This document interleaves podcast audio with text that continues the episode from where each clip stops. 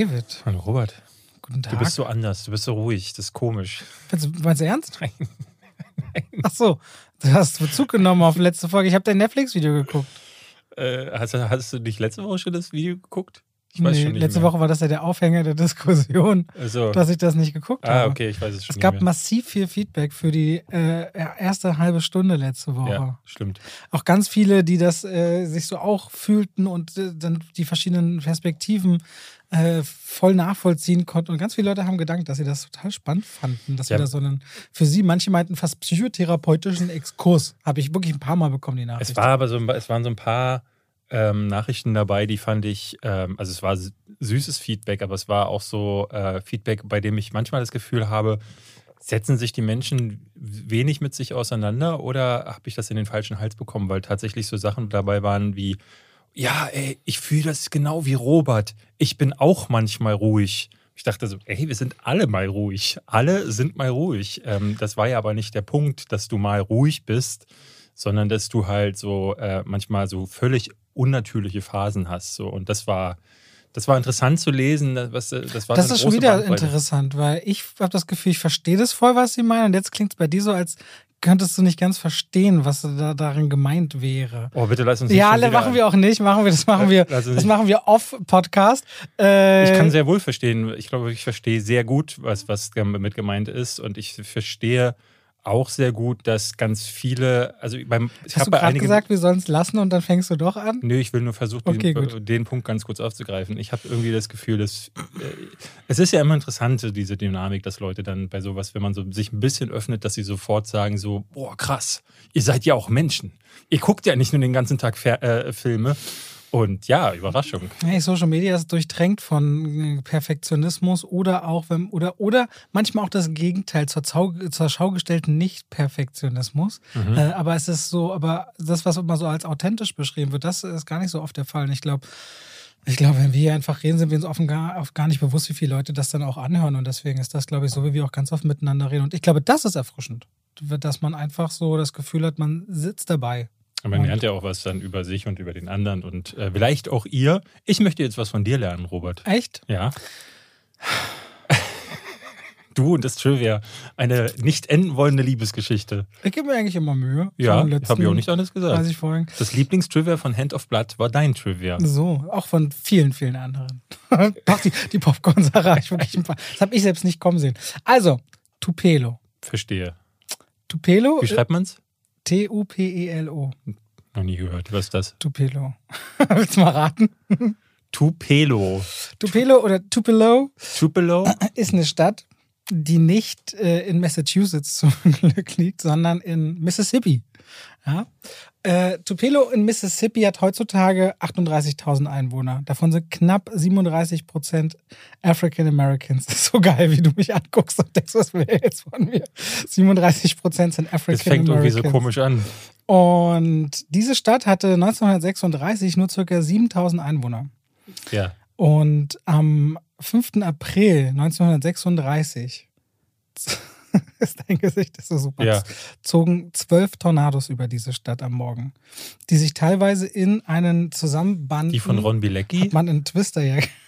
Nein, hat man in Twister gelernt, die sich teilweise verbunden haben zu einem F5-Tornado. Also Tornado der größten Windstärke mit einer Kraft von bis zu 400 Stundenkilometer über diesen kleinen Ort hinwegrollten. Tausend Häuser und Einrichtungen sind damals zerstört worden. Mindestens 450 Menschen sind ums Leben gekommen. Besonders traurig, weiß nicht, warum die jetzt schmunzeln, wenn ich das sage. Ich warte noch auf den Twist. So, äh, 450 Menschen mindestens sind ums Leben gekommen und von ethnischen Minderheiten hat man damals auch keine Todeszahlen erfasst. Also es waren wesentlich mehr. Und ein riesengroßes Drama für diese Stadt. Wer aber überlebte und mittendrin war und dessen Haus tatsächlich kaum äh, beschädigt wurde, waren damals Gladys und Vernon und ihr Sohn und der bekannteste Sohn dieser Stadt, Elvis Presley. Ah. Aha. Das war mein Trivia. Dass Elvis Presley einen Tornado überlebt hat im Alter von 15 Monaten. So, Okay. was hältst du davon, David? Finde ich interessant. Wirklich? Ja, also ich Wirklich? finde, wenn du, äh, wenn du einen Hurricane der Stufe 5, F5, was Tornado, F5 ist die höchste äh, Stufe bei Tornados. Das, dieses wirklich, das, wenn sich mehrere Tornados meist verbinden, entsteht dieser. Hast du Twister, was ist der, Unterschied Twister zwischen, ja, was ist der Unterschied zwischen einem Tornado und einem Hurricane? Ich glaube, ein Hurricane ist quasi ein Sturm, der Aha. so über dich hinwegfegt. Ein sehr der starker Tornado Wind. Ist dieses ein Tornado ist quasi eine Windhose, ein Wirbelwind der ab einer bestimmten Größe und Kraft als, oder ich glaube, Tornado ist sicherlich sogar die 1 zu 1 Übersetzung von Wirbelsturm. Ja? Also im Grunde, wie man auch einen Blitz und einen Kugelblitz unterscheidet. Ne? Ein Blitz, eine Richtung, ein Kugelblitz, der sich zusammen an einem Punkt so zieht, äh, ist ein Hurricane und ein Tornado. So würde ich es unterscheiden. Aber da draußen sind sicherlich bei unseren Zuhörern irgendwelche Meteorologen oder Hobby-Meteorologen, die das ganz klar nochmal differenziert uns mitteilen werden, sobald diese Sendung hier on air ist. So, das war mein kleines Elvis Presley-Trivia, der ein Tornado überlebt hat. Okay. Falls du es noch nicht nicht wusste. Ich finde es richtig krass, dass man von ethischen Minderheiten damals einfach kaum Todeszahlen ermittelt hat in den 30ern. Richtig übel. Und äh, ja, und ihr könnt das schon ein bisschen erahnen. Heute reden wir endlich unter anderem über den Film Elvis, der diese Woche in den Kinos startet. Wir haben noch ein paar andere Filme mitgebracht und wir wollen auch über Biopics reden. Generell, welche uns besonders. Warum guckst du so? ich habe vergessen, mich vorzubereiten. Was hätte ich völlig vergessen. Seine Augen so von links nach rechts, von rechts nach links. Richtig erwischt. Ich habe mich komplett vergessen vorzubereiten. Wie kommt denn das? Tja, David, jetzt zeige ich für immer was im Giftschrank. Jetzt habe ich einen gut. Komm, aus dem Stegreif. Ne, dann reden wir zumindest, wir reden über ich sag mal, das kann man auch viel aus dem Stehgreif Biopics, ja. ähm, bestimmte Kategorien von Biopics und welche uns denn so einfallen. Ich habe ich hab, ich hab eine Liste für dich mitgemacht. Ich habe hier so 50 rausgeschrieben, die ich wirklich gerne mag. Dankeschön. So, bitteschön. Okay, das wird unterhaltsam. Äh, und damit herzlich willkommen zu zwei. Wie Pech und Schwafel. Was hast du denn gemacht, dass du dich nicht darauf vorbereitet hast? Ich habe gestern. Du, also, du überlegst doch sonst immer beim Podcast, was steht an, ja, was hab, muss ich machen? Ich habe am Wochenende gearbeitet, so weil ich halt äh, äh Sonntag war wieder videofällig und gestern habe ich tatsächlich ganz viel. Diese Wortwahl ist schon krass. Video war fällig. Ne? Das ist, wenn so der eigene, das eigene Vokabular so irgendwann umschlägt in der Arbeitsweise zu, das muss ich jetzt liefern. Ja, geht ja bei dir genauso. Du hast ja fast täglich Videos. Nee, ja, und das ist immer auch, ich finde immer von mir, wie ich es selbst quasi formuliere, habe ich immer so aufgepasst, wann kommt so dieses Signalvokabular, was quasi sehr ja, anstrengend ja. wirkt. Ne? Also ich fand es jetzt spannend, dass du Video fällig gesagt hast. Äh, und gestern habe ich tatsächlich prokrastiniert. Äh, ich hatte gestern Mittag einen Termin. Und gestern war Montag dann für Gestern euch. war Montag, genau. Und ich habe gar nicht, ich habe gestern wirklich fast nichts hinbekommen. Ich habe noch Spiderhead geschaut und ansonsten war ich gestern, ich bin auch sehr früh ins Bett gegangen für meine Verhältnisse. Äh, deswegen, gestern war einfach kein, ich hatte gar keine Lust zu arbeiten gestern. Es war, war wirklich auch mal so. Aber ist doch völlig in Ordnung. Ja. Äh, aber das ist auch, weil ich die letzten Wochenenden, ich glaube, ich habe kein freies Wochenende gehabt seit, äh, äh, weiß ich gar nicht mehr.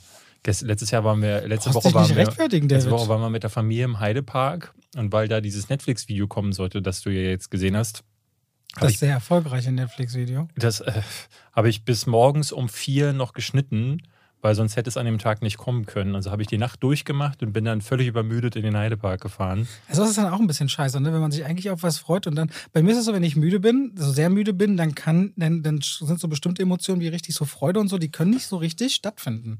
Das ist so, das, Der Tag war auch nicht gut, muss ich sagen. Der mhm. Tag war auch nicht gut. Okay. Äh, Obwohl es Heidepark war und ich sehr gerne im Heidepark war. Ja, nee, deswegen habe ich das äh, verpeilt. Aber ich habe tatsächlich, haben wir zumindest genügend Filme für dieses Mal gesehen. Wir haben Elvis gesehen, wir mhm. haben äh, Spiderhead beide geguckt, mhm. der neue Netflix-Film. The Black Phone hast du vor langer, langer Zeit gesehen, aber auch der ist jetzt, äh, kommt jetzt in die Kinos. Genau. Dann, dann habe ich noch Chacha Real Smooth gesehen der neue Film von Cooper Rive, wenn er so ausgesprochen wird. Cooper Rive. Hast du schon hm. mal gehört von dem? Das ist sein zweiter Film. Der ja, hat seinen ja. ersten Shithouse gemacht für 15.000 Dollar und immer Regie, Drehbuch und Hauptdarsteller und hat jetzt für 15 Millionen diesen Film verkauft beim Sundance an Apple TV, die gesagt haben, die wollen den haben, ist der Sundance Publikumspreiswinner. Da kriege ich ja schon wieder Angst, weil ich an, an äh, Coda äh, denken muss, Coda der ironischerweise den besten Film beim Oscar gewonnen hat. Er ist echt skurril. Letztes Jahr lang, ich dachte auch beim Gucken schon, ah, der geht mir schon wieder so nah, der gefällt mir so gut. Ich würde mich auch an Coda erinnern, weil Apple ja auch das von Sundance weggekauft hat. Dachte schon, wenn du den guckst, dass es vielleicht nicht deins ist, aber so richtig den, kann ich es mir nicht vorstellen. Ich fand den Trailer richtig gut, bis auf eine einzige Sache, ja? nämlich ihn. Er spielt ja auch die Hauptrolle selbst und ja. ihn finde ich richtig furchtbar. Ich finde ihn ich habe ihn, ich habe ihn auf ähm, Omo geguckt, also original mit Untertitel. Ich finde, er ist so ein, er hat immer so, er setzt immer wieder so ein, so ein Gesicht auf mit so einem leichten Lachen, wo er die Zähne so zeigt. Das wirkt irgendwie, Ein bisschen, ein bisschen unpassend, aber, aber die dramatischen Momente, wo es ihm so ein bisschen in dem Film das Herz bricht, das, das ging mir Das richtig geht, ja? nah. Okay. Und Dakota Johnson, boah, zum Verlieben Ja, ja. in dem Film. Eine ganz, ganz eigene Anziehungskraft. Ich habe noch gekommen, geschaut, Willkommen in Siegheilkirchen. Aha. Dieser ist ein Animationsfilm. Äh, Ja, ist ein. Animationsfilm, ähm, Und Minions haben wir noch gesehen. Den wir nächste Woche besprechen, dachte ich. Der kommt aber diese Woche, oder? Nein, der kommt erst nächste Woche raus. Ah, okay. Ja. Ähm, aber wir können ja mal gucken, wie wir hinkommen. Aber es ist ja eine ganze Menge. Aber das erst einmal vorläufig Wichtigste. Achso, ich habe noch Beyond the Infinite Two Minutes gesehen. Okay. Davon Gut, ja, wir haben also einiges zu tun. Vor allem, David, wir schalten in die Werbung. Oh, Hast du ein neues Lieblingsprodukt in der Koro-Drogerie? von der mein Drogerie? neues Lieblingsprodukt. Hast du denn gestern, wenn du so prokrastiniert hast, irgendwas von der Koro nebenbei gesnackt? Naja, wir haben ganz viel Müsli da, wir haben diese Riegel da. Gefühlt ist alles aus der Koro-Drogerie bei uns zu Hause, weil meine Frau da halt voll abgeht. Ich persönlich kann dir sagen, dass mein Lieblingsprodukt das ist, was du jetzt gleich nennen wirst. Was, ein Hau Raps, raus. Rapsöl? Raps, ja. Rapsöl. Ich bin der übelste Rapsöl-Fan geworden. Ich benutze das für, wenn ich Rapsmusik höre. Komm, jetzt Wir haben zu Hause. Nee, ohne Witz. Ich wollte mal über die Sektion, fällt mir gerade ein, Öle dort sprechen. Klingt jetzt ein bisschen komisch, weil die haben unter anderem veganes Ghee aus Olivenöl. Die haben aber auch Olivenöl. Ah. Die haben Bratenbacköl. Die haben Sonnenblumenöl. Alles in Bioqualität, genauso wie Rapsöl oder auch Kokosöl. Und das noch deodoriert, deosoriert. Ich weiß nicht genau, wie es heißt, wenn man die Duftstoffe noch entfernt. Also die haben eine große Auswahl auch an verschiedenen Ölen zum Braten und Backen. Und besonders bei Rapsöl, falls ihr das nicht wusstet. Gerade viele essen ja zum Beispiel Fisch oder kaufen sich bestimmte Margarine wegen den Omega-3-Fettsäuren, die ja ganz wichtig sind für den Körper. Die müssen aber in einer richtigen Konstellation mit Omega-6 aufgenommen werden. Und wenn ihr zu Hause dachtet, Sonnenblumenöl sei das Beste zum Braten und Backen rein, ernährungsphysiologisch ist Rapsöl wirklich sehr empfehlenswert, weil es die beste Omega-3-6-Verteilung hat. Und da könnt ihr euch vieles sparen, wo ihr sagt, wo kriege ich denn mein Omega-3 her? Mal eine kleine ernährungswissenschaftliche Einlage hier an dieser Stelle. Kriegt ihr auch in der Koro-Drogerie, so wie viele andere Öle und Fette, neben vielen anderen haltbaren Produkten, die ihr dort direkt in Großpackungen ordern könnt. Und wenn ihr sagt, oh, Koro-Drogerie, neben all den anderen Hunderten, Tausenden, die inzwischen da regelmäßig bestellen, könnt ihr immer noch unseren Code Schwafel5, Schwafel als Wort, 5 als Ziffer, Gruß an Max an dieser Stelle eingeben, um dort zu bestellen und noch 5% zum eh schon sehr günstigen und feinen Preis zu sparen. Damit sind wir fertig und bedanken uns bei Koro, raus aus der Werbung und wechseln rüber zu einem Film, zu dem wir, über den wir zuerst reden wollen. Du schüttelst schon wieder so den Kopf, was ist los? Ich schüttel nicht den Kopf. Gar nicht. Ist wieder ich freu mich- Begeisterung? Ich freue mich, dass du gerade lächelst. Warum? Ähm, Willst du mir das nehmen? Nö, ich will dir das nicht nehmen. Ich mu- musste gerade schmunzeln, weil ich dachte, so das erste Mal, dass du heute im Podcast lächelst, ist bei der Werbung. Habe ich nie vorher gelächelt? Ich weiß nicht, ist mir nicht so konkret aufgefallen, aber ich freue mich darüber, dass du wieder ein bisschen aufgehellt bist. Ja? Ja, das ist die beste Stimmung, um jetzt über, lass uns doch direkt über Elvis reden. Ah nee, wenn wir später über Biopics reden, lass uns doch später über. Biopics. Nee, lass uns damit. Nee, ist auch noch ein Buch. Ich würde Ja, über ja, Elvis okay. reden. Jetzt habe ich Lust. Weil das ist ja interessant bei Elvis, weil ähm, ich habe den mit dir gesehen und fand den nicht so gut. Du fandst ihn noch schlechter, glaube ich. Ja. Aber je länger das her ist, umso mehr habe ich Lust, den nochmal zu gucken. Ist ganz komisch. Überleg dir Okay. nächste Woche nochmal im Kino anzusehen, Okay. weil der Film besteht im Grunde aus zwei Hälften. Eine ist total visuell überfrachtet. Die erste, da gibt sich, äh, es- äh, also, beziehungsweise, worum geht's denn in Elvis? Elvis ist eigentlich mehr oder weniger Geschichte von Colonel Tom Parker, dem Manager, der ursprünglich auf so Freizeitmärkten, auf Jahrmärkten äh, da schafft, gute Geschäfte aufzubauen, der Attraktionen erkennt und findet. Und er stößt irgendwann auf das Potenzial dieses jungen, sehr schlachsigen, aber skandalösen Hüftschwung besitzenden Typen Elvis Presley und sieht die große Karriere, das große Geld, was man mit dem verdienen kann. Und darauf aufgebaut erzählt Buzz Lerman, der oft seine Bilder visuell stark überfrachtet von kunterbunt und tausend Schnitten und allem, die Geschichte von einem Star, der unglaublich attraktiv auf die Frauenwelt wirkt, skandalös, man nennt ihn Elvis the Pelvis, also Elvis das Becken, dafür sorgt, dass die Sittenwächter auf den Plan gerufen werden, der unglaublich viel Geld verdient und sich gleichzeitig auch politisch äh, in der Pflicht sieht, etwas äh, zu unternehmen, aber dabei erzählt man eben nicht die Geschichte von Elvis Presley, man, man lässt ganz viel weg, was auch wirklich schwierig an dem ist. Ne? Der hat ja viele Geschichten angeblich auch mit Minderjährigen und sein Verhalten durchaus auch hier und da immer mal problematisch war. Das wird alles so weggedrückt und es wird so diese Ikone und der Held Elvis, der Opfer seines Managers ist, in den Vordergrund gestellt. In der ersten halben Stunde darf er selbst so gut wie gar nicht zu Wort kommen. In der ersten Stunde ist alles nur völlig dieser rasante Aufstieg mit all diesen Konzerteinlagen und äh, bis er dann ein Megastar ist und dann irgendwann wird es dann mal ein bisschen ruhiger und ein bisschen näher und ein bisschen Drama wird dann auch mal erzählt, aber da wird dann nicht mehr genug Raum gelassen für diese Figur und eigentlich die Zerrissenheit, die existiert, bis hin zum Ableben, weil Elvis ist ja mit nur 42 Jahren gestorben, ist dieser ganze Drogenmissbrauch und dieses ganze sich überfressen und alles, was dazugehört, wird alles gar nicht thematisiert. Das ist so ein Biopic, wo man auf die Glanzseiten von einem guckt und die Schattenseiten nur bei dieser vermeintlich oder von dieser schwierigen Figur des Managers lässt. Also es wirkt nicht wie eine Betrachtung äh, eines, des, eines Lebens eines weltberühmten Menschen, ehrlicherweise. Ich fand gar nicht, dass das so ein wirklich wie ein Biopic wirkte. Äh, ich gleich mal den Disclaimer vorweg. Ich bin nach etwa zwei Stunden aus dem Film gegangen. Ne, ihr wisst, das ist dann immer, äh, passiert selten, aber es ist bei Filmen, wo ich die Faxen dicke ah, du bist so kurz, bist so kurz vor Ende, Kurz ne? vor Ende bin ich gegangen, genau, ja. weil ich Ah nee, der, eine halbe Stunde vor Ende. Ja, irgendwie geht, so, ja. Der geht zwei, über zweieinhalb Stunden. Und weil ich dann, also am Anfang, wir haben beide uns relativ früh angeguckt, ab einem, in der ersten halben Stunde merkte man schon, dieser, wie du gerade gesagt hast, ist hauptsächlich überladen.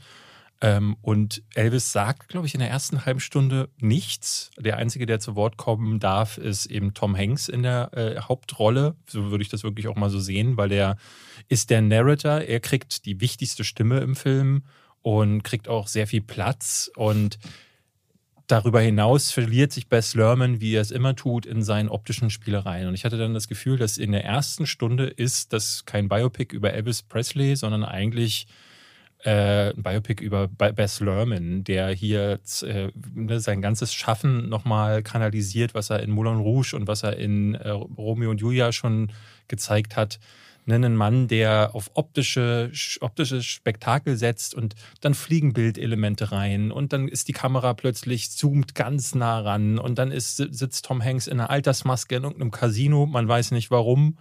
Ähm, und dann schneidet der Film wieder zurück und das ist, du kannst der Nummer am Anfang fast nicht folgen.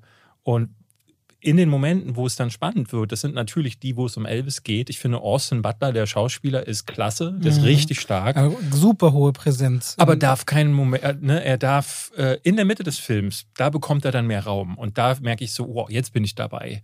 Aber davor und danach ist viel zu wenig Platz für ihn. Und ich finde, er äh, ist seltsam fokussiert auf einige Punkte in seiner Karriere und überfliegt dann ganz andere wichtige Stationen regelrecht. Also anders als Bohem bei Bohemian Rhapsody oder auch vor allen Dingen Rocketman, den ich ja ganz fantastisch fand, erlebst du nicht die, die kreativen Schreibprozesse mit oder äh, erlebst du die wichtigsten anfänglichen Stationen. Rocketman hat es ja auch spielerisch gemacht, auch Bohemian Rhapsody ne, zeigt kurz die Aufnahme von Bohemian Rhapsody und ist dann dann mit diesem einem der wichtigsten Songs von Queen auch schon durch. Oder Rocketman, der ja auch mit einer, mit einer Rahmenhandlung richtig arbeitet, mit, mit, ja. dem, mit dem in einer Drogen, äh, in einer Runde von, von genau. anonymen Alkoholikern, Drogensüchtigen zu sitzen.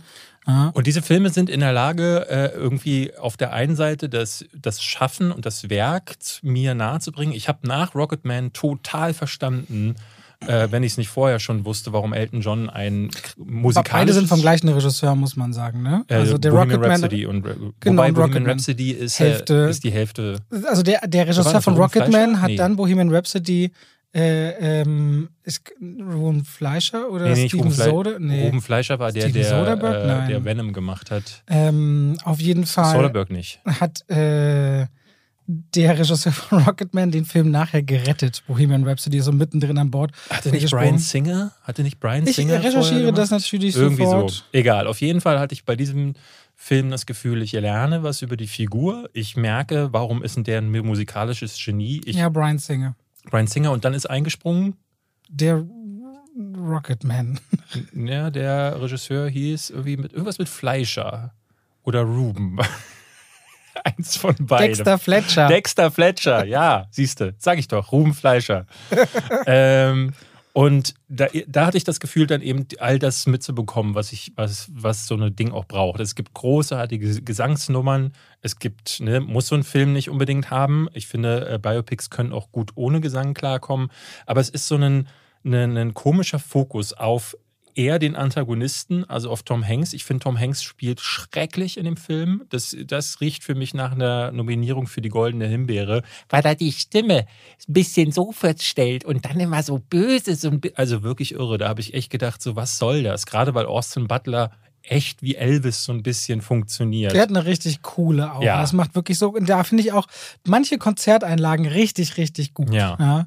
Es ist nur einfach so all, von den unterschiedlichen Zu viel Werkzeug und zu wenig gleichzeitig. Ja, die, das fand als, ich ganz als würde, als würde Bas Lerman alle, über alle Werkzeuge verfügen, aber nicht wissen, wie man sie und wann man sie einsetzt. Ja. ja?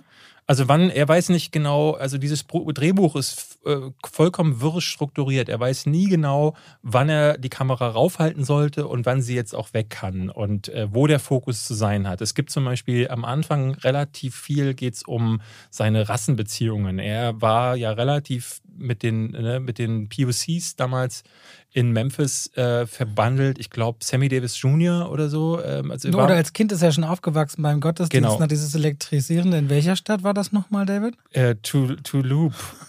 Toulouse? Was Tulup? Tulupe? Tul Tupelo. Tupelo. Wo äh, eben auch damals schon um die 40 Prozent äh, African Americans. Genau. Das war das auch mal wichtig, um Gott diesen Bogen schlagen, weil viele seiner Musik ist ganz oft durch den Blues und durch die Musik der schwarzen Bevölkerung eben äh, extrem inspiriert. Und man sagt ihm ja auch schon, als er schon jung Jahr mit zwölf Jahren ein extremes äh, Musikwissen nach, dass ja. er enzyklopädisches ja, Enzykl äh, enzyklopädisches Wissen aus der Musikwelt schon mit sich brachte. Ne? Ja, aber genau solche Sachen Sachen sind, ähm, ich bin nach Hause gegangen, weil ich wirklich dann irgendwann dachte, ähm, Mann, es nervt mich. Ich möchte jetzt gerne mehr über ihn wissen, aber ich, ich bekomme das nicht. Ich gehe nach Hause und gehe auf Wikipedia und google den einfach. Und da habe ich mehr erfahren über Elvis Presley als in diesen zwei Stunden oder es sind ja dann letzten Endes zweieinhalb. Äh, das ist wieder mal typisches Bess Lermansches Selbstgewichse und ich habe da ehrlich gesagt keinen Bock mehr drauf. Das hat mich bei The Great Gatsby schon übelst abgefuckt. Ähm, auch bei Romeo und Julia, ich bin gar kein Fan von dem und ähm, deswegen, also wenn ihr einen Film über Elvis sehen wollt, es gibt, glaube ich, äh, war der mit Kurt Russell äh, aus, den, aus den 80ern, es gibt ein, ein Biopic, das ist wahrscheinlich besser als das hier. Ich finde es schade. Es gibt so wenig über Elvis. Äh, vielleicht auch, weil er eine schwierige Person war, ne, weil es dann später bergab ging und eben diese, äh, diese ähm, gerade was so Minderjährige angeht, da ist so einiges im Raum und vielleicht trauen sich deshalb einige nicht ran. Ähm, weil wenn man schon das Bild aufmacht, warum nicht das Ganze irgendwie? Andererseits verstehe ich auch, dass man sagt, so, okay, in zweieinhalb Stunden werden wir all das gar nicht reingequetscht bekommen. Aber das ist eben das Problem mit solchen Biopics. Deswegen braucht es da Leute, die wirklich sich konzentrieren auf ein gutes Drehbuch und dann eben, ne, bei Rocketman, wie gesagt, finde ich, ist es perfekt gelungen. Kurt Russell hat 1979 im TV-Film Elvis the King, mhm. der auch zweieinhalb Stunden geht, ihn verkörpert, um das mal nachzutragen. Ich glaube, von John Carpenter war der. Das ist korrekt. So, bin ja der kleine Fact-Checker.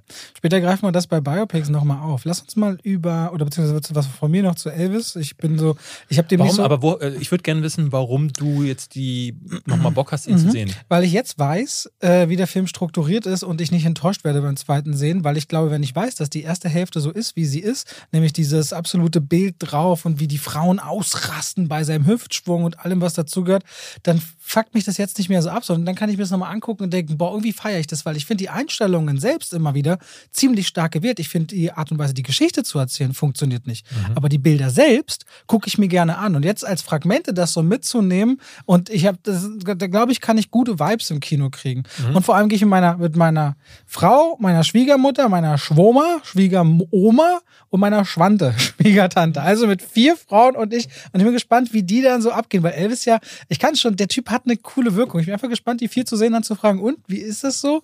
Ich glaube, und ich habe Lust einfach auf Familienkino. Wenn ich da Zeit habe, nächste Woche mitzugehen, dann werde ich das machen. Ähm, ja, aber es ist auch nicht das, was ich unter Biopic verstehe. Aber er hat eben seine coolen Momente und dafür bin ich irgendwie bereit, nochmal ins Kino zu gehen, ehrlicherweise. Wollen wir über Black Phone sprechen? Ja, das ist bei, dir Leuten lange so her, dass du den gesehen hast. Ähm, ich tue mich extrem schwer, das kann ich vielleicht mal sagen. Ich habe den im November oder Dezember letzten Jahres gesehen. Und das ist ein Film, der, äh, ich kam raus und hatte, glaube ich, gesagt, so, ja, ja, äh, ich hatte den gesehen, weil die Frage aufkam, ob da vielleicht eine Kooperation zu möglich ist. Und ich meinte dann aber so, ah, irgendwie ist er nicht so ganz meins, weil er mich so ein bisschen, der war okay, aber irgendwie nicht so richtig. Es wirkte wie äh, ein Segment aus Stephen Kings S mit den Kindern ähm, ganz am Anfang rausgeschnitten und einen eigenen Film draus gemacht. Basiert ja tatsächlich auf der Kurzgeschichte des Sohnes von Stephen King. Echt, und, ja? Mh, Stephen Kings Sohn hat das geschrieben. Und äh, das merkst du auch so ein bisschen. Also es ist definitiv von ihm inspiriert, gedreht von Scott Derrickson, der, wir hatten neulich drüber gesprochen, über äh, auch Sinister gemacht hat. Ähm, und ich fand damals aber schon so, ja, weiß ich nicht, ist ein bisschen langweilig und ich habe mittlerweile fast alles vergessen. Ich, ich, weiß noch so einzelne Storybeats und das, ja. dass der eigentlich nicht dann, wehtut, dann, dann, aber das, auch nicht im Gedächtnis bleibt. Dann nehme ich das mal ganz kurz äh, mit, um den Leuten zu sagen, worum es geht. Äh, übrigens, Elvis könnt ihr ab diese Woche im Kino sehen und genauso auch The Black Phone. Ähm, Scott Derrickson hat auch Doctor Strange gemacht, den ersten mhm. Film. Der hat Deliver Us From Evil gemacht, Der Tag, an dem die Erde stillstand oder Der Exorzismus der Emily Rose. Der übrigens richtig klasse ist, der letzte. Der Emily, Emily Rose. Rose. Und erzählt die Geschichte in einer kleinen Stadt in Colorado 1978, wo ein Serienmörder umgeht, der Grabber. Ich glaube, im Deutschen nennen sie ihn der Greifer. Und an den, an den Orten, wo er zuschlägt, tauchen auch äh, schwarze Luftballons auf, was aber nur die Polizei weiß. Und eine Reihe von Kindern ist verschwunden. Und da wird die äh, Geschichte erzählt von einem kleinen Mädchen namens, jetzt muss ich kurz überlegen, äh, Gwen, die Albträume hat. Die hat nachts Träume von, von, von irgendjemanden, von diesen schwarzen Ballons, aber und hat das Gefühl, eine Verbindung zu diesen Fällen zu haben. Und die wird immer tiefer, als ihr Bruder Finney äh, tatsächlich entführt wird, ein Grundschüler von dem Grabber. Der findet sich in einem schallisolierten Keller wieder, kann nicht nach draußen kommunizieren. Dieser Grabber rennt mit einer gruseligen Maske rum, sehr beeindruckend von Ethan Hawke gespielt, der auch. dem eine ganz gruselige Physis schafft zu verleihen. Und am Telefon hängt ein schwarzes, Te äh, an der Wand hängt ein schwarzes Telefon, was aber nicht funktioniert. Es fängt aber an zu klingeln. Und über dieses Telefon melden sich die ehemaligen Opfer dieses Serienmörders, die nach Rache und Gerechtigkeit dürsten. Das ist die eine Geschichte, wo man sagen würde, das ist eigentlich schon ein Horrorfilm für sich.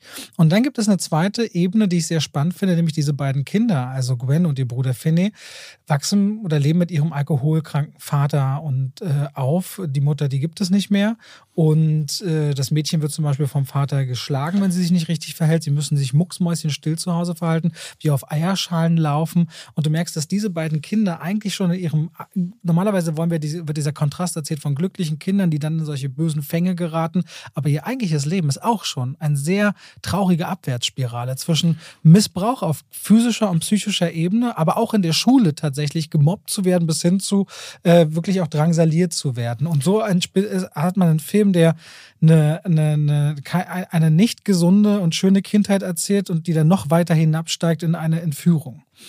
Ähm, das fand ich sehr interessant, ehrlicherweise, weil ich das sonst so nicht in, so dargeboten bekomme. Das ja, Im Grunde ist es Stephen Kings S, muss man klar sagen. Ne? Ich liebe Stephen Kings S, muss ich ja auch klar sagen. Ja, ne? aber es ist jetzt in Zeiten von Stranger Things und äh, Stephen Kings S und einem Remake von Stephen Kings S, wo eben auch, ne, das, das Mädel war ja da auch so, dass der Vater übergriffig wurde, bis hin zu sexuelle Belästigung wurde immer angedeutet. Im Buch war das sogar noch mal sehr viel explizierter. Mhm. Äh, expliziter. Ähm, dann gab es ja auch diesen kleinen, dickeren Jungen, der in der Schule gemobbt wurde und solche Sachen. Also die Figuren wirken wie so eine Amalgamisierung aus verschiedensten Figuren aus Stephen King-Büchern und dann passiert halt diese Entführung. Ich finde dann ab dem Punkt, und das passiert ja relativ schnell, wo man sich in dem Keller des Grabbers befindet und dann das schwarze Telefon, das sogenannte Black Phone, klingelt, ist es ein, ein ja, ich weiß, es ist so ein Mystery-Ding, was äh, halbwegs spannend ist. Ne? Ich will gar nicht sagen, ich habe hab mich unter, halbwegs unterhalten gefühlt, aber irgendwie plätscherte das so vor sich also hin. Wir hatten in der Presseverführung, du weißt ja, wie hartgesottene Presseleute normalerweise sind. Zwei Momente, wo, die, wo du wirklich so durch die Reihen hörtest. Ne? Was ich ganz interessant fand in der Kameraführung ist, Jumpscares sind ja eigentlich total ausgelutscht. Mhm. Aber in dem Film sind irgendwie frisch originell wirkende Jumpscares drin, wo ich dachte, hä, normalerweise würde das nie funktionieren. Aber da machen die irgendwas Cleveres mit der Kamera und mit dem Sounddesign auf den Punkt, dass ich mich auch zu Tode erschrocken habe an zwei Stellen. Aber wahrscheinlich sind wir wieder komplett anders gepolt, weil äh, du auch bei Sinister, du kannst das ja auch bei Sinister überhaupt nicht verstehen. Äh. Eve und ich sitzen hier und sagen, wir haben uns in die Hose gemacht und du so, ja, langweiliger Streifen. Vielleicht, äh, so keine Ahnung, was ich, ich finde, der ist sehr ästhetisch gefilmt. Der hat so eine sehr, äh, ja. so eine sehr graue, triste, er hat eine sehr nihilistische Farbe Farbpalette und ich habe den ziemlich gerne geguckt, ehrlicherweise. Ähm, mir, bei mir sind hängen geblieben, ähm, weil ich wirklich nur noch Fragmente weiß, was einerseits nicht für den Film spricht, weil sonst wüsste ich tatsächlich noch ein bisschen mehr. Auf der anderen Seite äh, sind ein paar Sachen hängen geblieben. Ethan Hawke, das hast du schon gesagt, der hat äh, ne, hinter dieser Maske, obwohl er sie trägt die meiste Zeit. Die aber auch immer nur entweder das Gesicht ganz verdeckt oder partiell. Also die mhm. lässt sich quasi teilen und mal ist die obere Hälfte, mal die untere Hälfte des Gesichts zu sehen. Das fand ich ein interessantes Spiel damit, was ich sonst, was man sonst ja auch nicht macht. Ja, ganz Masken. häufig ist es so aus der Perspektive des Jungen gefilmt, sodass man, man sieht so eine Tür, die sich öffnet und Ethan Hawke tritt da nie draus heraus. Also es ist keine Kamera, die ihm dann ins Gesicht fliegt, sondern es ist immer, er wird immer in so einer totalen Zahlen gefilmt, sodass du dieses diese bedrohliche, es hat, es macht ja, macht, macht ja zwei Dinge. So als Kind ist da ja einerseits diese Figur, die die ganze Zeit sagt, hey, ich werde dir nichts tun, bleib mal ganz cool. Ne, das hat ja was sehr Ambivalentes und dieses Ambivalente wird auch durch die Bildgestaltung irgendwie immer, immer wieder aufgemacht äh, weil da einerseits so ein Typ sehr schmächtig wirkt, in einem Türrahmen steht, nicht auf dich zugeht, aber irgendeine Maske trägt und irgendwie so generell so, ne, bist ja in einer Gefangenensituation. Der Junge war stark, den mochte ich. Ich weiß gar nicht, wo ich den schon mal gesehen habe. Auf jeden Fall äh, waren generell die Kinder super. Ich fand's Ich fand das Mädchen noch krass. Es gibt diese Szene ja. mit dem Vater, wo sie immer wieder irgendwie brüllen muss. Ich weiß nicht, was sie da schreien muss. Ey, das ist so sechs, sieben Mal wiederholt sich das. Und das ging mir richtig unter die Haut. Also ja, äh, den Vater auch, der wird gespielt von Jeremy Davis. Der, äh, den kennt man als äh, Upham aus äh, Saving Private Ryan. Mhm. Das ist ja der, der dann seinem, seinen Kollegen nicht zur Hil Hilfe kommen will, der, der Schreiberling. Ähm, und das ist schön, den mal wieder zu sehen. So ein paar Leute waren ja eine Zeit lang nach Soldat James Ryan, hat man sie immer wieder gesehen. Vin Diesel? Äh, ja, Vin Diesel, aber ich meine eher sowas wie Giovanni Ribisi zum Beispiel, der ja da äh, wirklich einen, einen, einen Karrierehoch danach hatte. Und Jeremy Davis ist irgendwie verschwunden. Den kannte ich, hatte ich nur noch in Lost gesehen. Und das war's. Ich weiß noch, dass er. Äh, der hat, ist irgendwie verschwunden, den hatte ich nur irgendwie in Lost gesehen. Na egal. Ja. Äh, aber das war's. Also ich hatte irgendwie das Gefühl, wenn ich, ich habe versucht im Nachhinein auch, jetzt weil ich noch ein Review auf meinem Kanal auch gemacht habe, habe ich gedacht, so, was waren so Höhepunkte? Und ich erinnere mich an keinen. Ich habe mich an keinen einzigen Moment erinnert, der besonders äh, herausgestochen hat. Äh, selbst das Ende war dann eher so, ja, war am Anfang schon irgendwie vorherzusehen. Also man merkt, dass das eine Kurzgeschichte war, die aufgebläht wird auf eine 90-minütige Nummer. Und ach ja, irgendwie tut es nicht weh. Ne, es ist ein, ein, ein, ein, kleiner Tipp für Leute, die von so Stranger Things oder Stephen King-artigen Sachen. Was ja wirklich eine große Masse ist, muss man ja mal sagen. Es sind ja beides extreme Erfolge. Aber es ist kein Hit. Ich finde ihn leider wirklich nur. Ja, aber okay. der ist wieder so auf so einer Mainstream-Ebene, wo, glaube ich, viele Leute richtig gegruselt werden. Also ich fand den gut und ich äh, wünschte. Ich fand, ja, oh, doch. Das ist so wieder so Massenhorror. Was soll, was soll ich denn sagen? Ja, aber mich kriegt's ja. Okay. ist ja wieder das Problem. Ich würde ja auch gern, also ganz ehrlich, ich würde ja auch manchmal gern so, nee, ich habe so viele Horrorfilme geguckt, ich habe so viel mehr Deep-Ahnung. Das kriegt mich so gar Machst du mich nicht. Grad, nein, nein, nein, Sag nein, ich das so? Nee, du sagst es nicht so, aber es gibt ja so Leute, die sehr in der Materie sind. So bei, also es dich erschreckt, muss sehr viel passieren. Ja. So. Und ich wäre auch gern so, dass ich mal sage, ja, also das, das macht mir hier gar nichts. Aber ich merke, nee, das äh, tangiert mich, das kriegt mich. Und ich finde es ja auch gut so, ist ja umso schöner. Ich glaube, ich, das ist aber auch kein Horror, der mich bekommt, ne? weil du ja, die hast die ganze Zeit mit Menschen zu tun. Ähm, du hast nie so richtig diese, äh, ne? ich finde, viel Angst speist sich immer aus dem Unbekannten bei Horrorfilmen. Und hier gibt es ja keine Unbekannte. Du hast die ganze Zeit vor Augen, was, was quasi die Bedrohung ist. Das Einzige, was du nicht weißt, ist das Motiv und das andere, was du nicht weißt, ist, woher kommen diese Anrufe. Aber ich finde, die Auflösung von beidem ist nicht wirklich eine Frage, die ich wissen wollte und die ähm, vor allen Dingen die Auflösung, die dann tatsächlich kommt. Speist sich Angst wirklich immer nur durch das Unbekannte? Viel. Ja, sehr viel. Aber sogar. ist es nicht noch gruseliger, wenn du genau weißt, was jetzt Schlimmes passieren könnte? Und du nur nicht weißt, ob es jetzt gleich passieren wird? Naja, das, du, du gehst ja aus der Sicht des Opfers im Film. Das ist jetzt generell, es geht gar nicht mal um den Film, es ist eher so eine generelle. Weil ich fand das so spannend, dass du gesagt hast, Angst speist sich. Ich, na, ich finde, die Angst in Horrorfilmen spann, mhm. äh, speist sich aus hier. Äh, also ich, ein paar der größten Klassiker spielen halt mit dieser, mit dieser Unbekannten. Ne?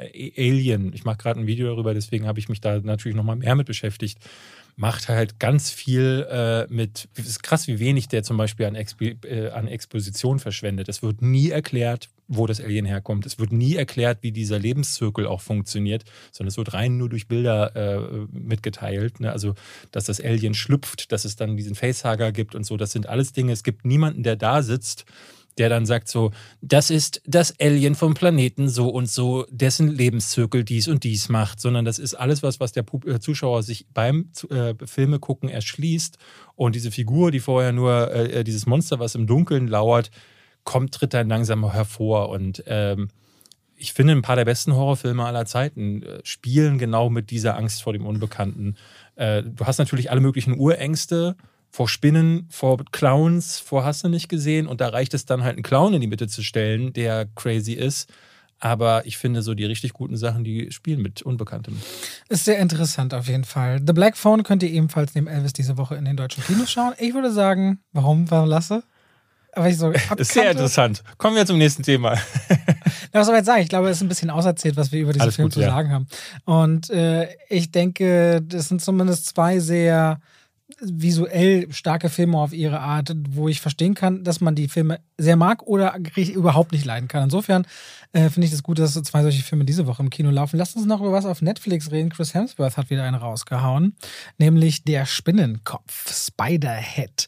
Basierend auf der Kurzgeschichte Flucht aus dem Spinnenkopf von George Saunders aus dem Sammelband 10. Dezember, der im New Yorker erschienen ist, ist jetzt ein Film rausgekommen, der sich irgendwo zwischen Science Fiction und Thriller wiederfindet, in dem es um Jeff geht, der eigentlich eine Gefängnisstrafe absetzen müsste. Die kann der aber verkürzen, indem er in eine sehr stylische, auf einer Insel abgelegene modernen Anstalt, die sehr komfortabel eingerichtet ist, äh, sich Experimenten unterzieht, zusammen mit anderen äh, Straftätern und Straftäterinnen, die ähm, durch chemische Substanzen und Drogen, wenn sie der Einnahme zustimmen, manipuliert werden. Da wird dann das Lustzentrum im Gehirn in Sekunden angesprochen, sodass man übereinander herfällt, äh, obwohl man sich gar nicht attraktiv findet. Man kann durch traurigste Gedanken und Aggressionen an den Rand der Selbstverletzung getrieben werden und äh, so wird dort rumexperimentiert und das Ganze angeleitet von einem Mann namens Steve. Mit Miles Teller und Chris Hemsworth in den Hauptrollen ist das das neue Ding auf Netflix auf Platz 1 der deutschen Charts. Das heißt, nächste Woche hat wieder jeder vergessen, dass es den Film überhaupt Von gab. Von Joseph Kosinski, ich meine, das ist ein dritter Film mit Miles Teller, Top Gun Maverick, gerade ein sehr guter Actionfilm, der wahnsinnig gut in den Kinos läuft. No Way Out fanden wir beide, war ein fantastischer Film, auch mit Miles ich den Teller. Immer noch, ich muss so, den immer noch nachholen. Dann guck, guck dir mal wirklich. Mhm. Ein fantastischer Film, der heißt äh, Only the Brave. Only the, Only the Brave. Ja. Und hat noch Oblivion und Tron Legacy gemacht. Also durchaus Grund zu hoffen, dass dabei was ordentliches rumkommt, durchaus. Und ist ein sehr, ich finde, ein sehr schönes Setting geworden. Also das Setting, in dem es spielt, Stylisch. es sieht wirklich gut das aus. Das macht er aber immer gut. Joseph ja, Kosinski hat ein tolles Auge. Das sieht wirklich gut aus. Die Atmosphäre da drin, wirklich spannend. Vor allem, wenn du weißt, das sind Straftäter, die normalerweise uniformiert in Gefängnissen sind und hier laufen sie aber alle mit Alltagskleidung rum, bricht das erstmal diese Hierarchien aus Wärtern und Insassen total, äh, brechen in sich zusammen, was erstmal auch sehr ungewohnt ist, wenn man sich das anschaut. Und dann bekommt man quasi einmal diese Experimentebene präsentiert, wie das emotional funktioniert. Und dann kriegt man sie noch zehnmal präsentiert. Und dann wird der Film irre langweilig. So ging es mir zumindest. Mhm. Und äh, er hat vor allem äh, Miles Teller völlig unterfordert. Und Chris Hemsworth versucht sich aufgrund dieser Tatsache, dass man eben Drogen in, in, in, in, in, in Körper gespritzt bekommt, die deine Emotion verändern, hast du immer diese Ebene zwischen, wie diese Figuren eigentlich sein sollen und was dann noch drüber gelegt wird. Und das führt zu einem ultra unnatürlichen, ganz oft anstrengenden Spiel, wo man bei Chris Hemsworth das Gefühl hat, der wollte einmal zeigen, was er noch alles außer Tor mhm, theoretisch ja. kann. Aber ja, die Figur ist schlecht geschrieben und funktioniert nicht von den Drehbuchautoren von Deadpool. Die hat überhaupt kein glaubwürdiges Motiv, wenn dann auch in einem Lachflash erzählt wird, die einzige emotionale äh, Verankerung ist, dass er im Grunde sagt, er hat seinen Vater mal verloren, das wäre der traurigste Moment seines Lebens, während er einen Lachflash hat. Und das wirkt so unnatürlich und berührt einen emotional überhaupt gar nicht und ist Sinnbild dafür, wie das in diesem Film immer wieder stattfindet. Auch Miles Teller, den man eigentlich nur bis auf Fantastische Vier ziemlich großartig kennt im Film, ist ja auch, ich würde sagen, wahnsinnig schlecht geschrieben, weil jeder dieser Straftäterfiguren bekommt ihre eigene Geschichte viel zu spät, warum sie sich schuldig fühlen, warum Themen wie Verantwortung und äh, Selbstgerechtigkeit und Liebe und Hingabe, die werden alle so spät erst in diesem Film thematisiert, da hat er mich als Zuschauer schon längst verloren gehabt. Dabei entsteht halt so ein typischer Netflix viel heiße Luftfilm, ehrlicherweise, mhm. der gut aussieht und dessen Geschichte ganz schön vorhersehbar ist und auch einfach wahnsinnig schlecht, nicht wahnsinnig schlecht, aber schlecht geschrieben ist. Ja, du merkst halt auch, halt auch da, ne, das war mal eine Kurzgeschichte und sie wurde halt maximal aufgebläht. Also ich fand den Film tatsächlich, äh, ich hatte deine Wertung äh, vorher gesehen, äh, bevor ich den Film geguckt habe, weil ich äh, äh da, Das ist noch interessanter. Ich meine, machst du das, also das würde mich vielleicht sogar regelrecht stören, die Wertungen vorher mir anzugucken. Nö. Weil nicht stimmt, ich mache das auch manchmal, ist Schwachsinn. Nö, nö. Ich wollte einfach wissen, wie du den gefunden hast und war dann hinterher überrascht, dass ich ihn äh, gar nicht so schlecht fand. Also wenn du viereinhalb Sterne vergibst, dann ist das schon richtig müllig. Ähm, und ich muss sagen, ich war so hin und her gerissen, weil die erste Hälfte, die finde ich gar nicht so verkehrt. Ich finde Miles Teller richtig gut, immer. Ich, ich mag den in seinen Rollen und bin aber auch wie bei dir, wenn du sagst, so, ähm, der, der kriegt zu wenig zu tun. Das ist ein großes Problem des Films, weil er sich dann irgendwann zu viel Zeit für Chris Hemsworth nimmt bei dem bin ich hin und her gerissen. Ich kann dir ehrlich gesagt gar nicht sagen, ich, ich mag den nicht. Ich mag den einfach als Schauspieler. Mochtest du den damals auch nicht hier in Willkommen im El Royal oder wie das hieß? Da hat er ja nur eine kleine Rolle. Aber wenn er auftritt, sieht er schon sehr auf sich und da ist er ja auch so sehr extrovertiert, deswegen. Ja. Äh, wie hieß das? Ähm, El, El, El Royal, irgendwie sowas, dieser Hotelfilm. Hotel. Ich finde den eigentlich in der Regel ähm, schrecklich. Also muss mhm. ich ganz ehrlich sagen. Es gibt zwei Filme, wo ich ihn mag, äh, nämlich die beiden Ron Howard-Filme, In the Heart of the Sea und Rush. Aber der Rest ist wirklich, selbst Michael Mann. Rush ist ein Biopic. Äh, ja, ja. Äh, aber ja, genau. Und äh, aber selbst Michael Mann, dem man ja Heat zu verdanken hat, hat mit Black Hat. Kennst du den? Das spielt dann den Hacker. Nein. Äh, der am Anfang im, im, im Knast wird er so abgefilmt und dann steht da Chris Hemsworth oberkörperfrei und macht so einen Up, Upside Down, äh, äh, diese, ne, also er macht quasi einen Kopfstand und macht dabei noch äh, Push Armdrücken, Push-Ups. Ja. Und ich dachte so, mh, das ist also unser Hacker in diesem Film. Und äh, ne, also es gibt Aber es ist doch krass, dass die seine eigene Physis und Schönheit quasi ihm den Zugang verwehrt. Für uns als, Leu als, als zu Leuten, deren, deren erstes Talent aus, dem, aus der Intelligenz, aus dem Kopf heraus ja. Ja, wobei das würde ich gar nicht mal sagen. Doch, ich der, finde, weil der sieht so extrem unverschämt gut aus, dass man ihm das fast nicht mehr zugestehen will. Das würde ich gar nicht sagen. Also ich habe mich mit derselben Frage damals in meiner Kritik beschäftigt äh, und hatte überlegt, so ob das von mir dann auch fair ist. Aber ich merkte,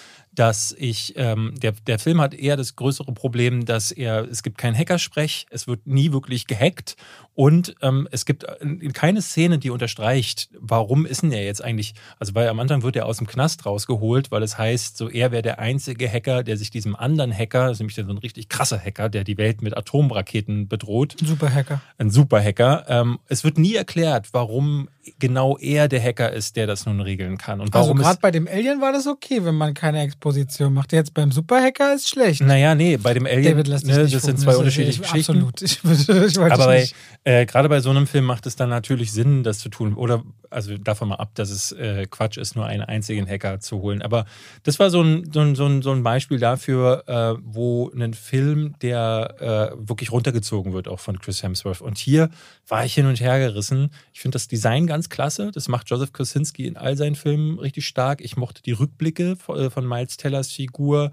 Ich mochte generell so die emotionale Fallhöhe dieses Charakters und aber ich finde, das verbessert sich durch diese, durch diese, durch diese chemischen Substanzen, durch diese Drogenbeigabe. Ja, es wird immer wieder zu so einem. Das Ding ist halt ein total, total tonaler Clusterfuck. Der ist mal witzig, das spielt ja dann sogar so tralala, so eine Musik, die man gar nicht so richtig zuordnen kann. Und dann wird halt vor der Kamera ge gefickt. Im nächsten Moment wird jemand erstochen. Dann gibt es wieder einen Moment, wo jemand traurig in die Vergangenheit blickt, auf seine Taten zurückschaut und reflektiert. Dann gibt es einen Moment zwischen zwei Figuren. Es gibt dann so eine aufgezwungene Liebesnummer, die auch nicht so richtig sich erklärt oder viel hermacht. Und dadurch, ja, äh, die ganzen guten Momente, die der Film immer mal wieder hat, werden erdrückt von so einer großen Last. Und äh, er hat dann, er will dann ja auch wichtige Themen ansprechen. Das ist ja so eine Mischung aus Ex Machina. Er erzählt von diesem Business-Mogul, diesem Genie, der irgendeine Idee hat, äh, aber diese Idee ist eigentlich eine, die äh, moralisch höchst fragwürdig ist. Dann ist es ein bisschen Clockwork Orange. Ne? Es erzählt von äh, kann man das Böse in der Welt mit der Kraft der Liebe bezwingen, wenn man es mal so runterbrechen will. Aber diese Themen sind Beiwerk, neben dem, ne, weil der Film sich zu sehr darauf konzentriert, die schöne Landschaft und Chris Hemsworth abzufilmen, ja. der viel zu viel Raum in dem Film bekommt und viel zu schlecht spielt dafür. Deswegen, äh, das ist so ein zweieinhalb Sterne-Film für mich, weil, weil ich da wirklich hin und her gependelt bin zwischen, oh, der hat Momente, ich würd, würde sehr gern mehr von den guten Aspekten sehen. Aber Chris Hemsworth macht den Film kaputt, wie ich finde. Und ich finde auch, das Drehbuch ist leider nicht so gut. Also wie ihr seht, Spiderhead nicht unser beider Lieblingsfilm. Äh, dennoch hat Deutschland anders entschieden auf Netflix. Platz 1 mal wieder der Charts. Äh, viel Freude, falls ihr den gerne gucken wollt, aber... Guckt doch lieber Hassel. Guckt doch lieber Hassel. Da hast du natürlich recht. Der sich noch umgearbeitet hat auf Platz 2 der Charts, ohne große Promo. Ja, war der nicht auf der 1? Weiß ich nicht. Irgendwie, aber eine Woche später ist er immer noch auf der 2. Ja. So, ich hätte noch, ähm, äh, ich habe Chacha Real Smooth gesehen. Auf Apple TV Plus kann man seit dem 17. Juni schauen, also noch gar nicht so lange, ist der diesjährige Preisträger des Publikumspreises bei Sundance, so wie Coda letztes Jahr, äh, der dann auch den Oscar als bester Film gewonnen hat, war ja nicht Davids äh, Ding, deswegen äh, müssen wir mal gucken, er hat den Film noch nicht gesehen, ob sich das dieses Jahr wiederholt. Erzählt wird die Geschichte von Andrew, der ist 22 Jahre alt und der muss bei seinem Stiefvater, seiner Mutter und Halbbruder in New Jersey wieder einziehen und versucht eigentlich nur Geld zu verdienen, um seiner Freundin zum Studium nach Barcelona zu folgen.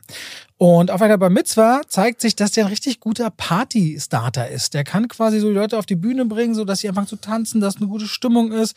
Und deswegen fragen viele andere jüdische Mütter für die Bar Mitzwa und Bad Mitzvin an, äh, willst du das nicht auch bei uns machen? Und da gibt sich bei ihm so die Geschichte neben seinem Tagesjob, den er hat bei einem Laden namens Meatsticks, ob er nicht denn irgendwie Partys äh, organisieren kann. Und auf einer dieser Partys lernt er Domina kennen und ihre autistische Tochter Lola. Und ähm, da entsteht eine ganz ich will gar nicht sagen sinnliche, aber elektrisierende Verbindung ähm, zwischen ihm und dieser Frau, die ich würde sagen 10, 15 Jahre älter ist und äh, eine Coming-of-Age-Geschichte. Normalerweise sind Filme, die Coming-of-Age sind, ja so in Teenager-Zeiten verankert, so typisch Highschool, was will man im Leben und so erreichen. Und dann kam aber, kommt hier diese Geschichte zutage von einem 22-Jährigen und Anfang der 20er. Ich weiß auch noch, da ist man ja eigentlich genauso gefühlt so nach dem Abi noch in so einer Phase. Ziellos. Was, ja, was willst du im Leben? Ja. Ne? Und ich, und auch, also zum einen ist es ganz toll, diese Geschichte erst einmal diese Patchwork-Familie zu Du hast irgendwie gefühlt, dass dein, dein ganzes Leben bisheriges darauf gewartet, endlich erwachsen sein zu dürfen. Und dann, und dann bist du, da. erwachsen und denkst so, und, und du? du stehst da voller Möglichkeiten. Ja. Und das ist diese Geschichte von Andrew und der verliebt sich, doch, es entsteht eben so eine, da kommt diese eine Frau. Und ich erinnere mich noch, ich hatte auch, ich war damals 19, hatte eine, eine Schauspielerin kennengelernt, als ich selber Schauspieler war, die war, äh, oder war ich 18, irgendwie so, die war acht Jahre älter als ich. Und das war auch so eine, so eine gewisse Lücke Aha. an Entwicklung einfach. Für mich damals schon so eine Frau, und ich war halt noch so der kleine Junge, ne? Aber ich wusste, ich fand das, was da in mir vorging für Gefühle. Und ich habe diesen Film hier gesehen, wie dieser junge Mann sich quasi in eine erwachsene Frau äh, verguckt und gleichzeitig so fürsorglich ist, sich um ihre Tochter auch kümmert, wo auch das Thema Mental Health aufgegriffen wird hier und da, aber nicht so im Mittelpunkt des Filmes steht, sondern einfach, dass Menschen, die auch Depressionen haben können oder wo es Probleme gibt, trotzdem funktionierende Menschen sind mit Wünschen, mit Ideen, mit Verantwortung, die sie im Leben erfüllen wollen. Genauso aber auch diese Verbindung, dieser Patchwork-Familie zu seinem Halbbruder hat er so eine ganz süße Geschichte, wo der Halbbruder ihn fragt, ich, ich, ich will eigentlich meine Freundin das erste Mal küssen, wie man das macht.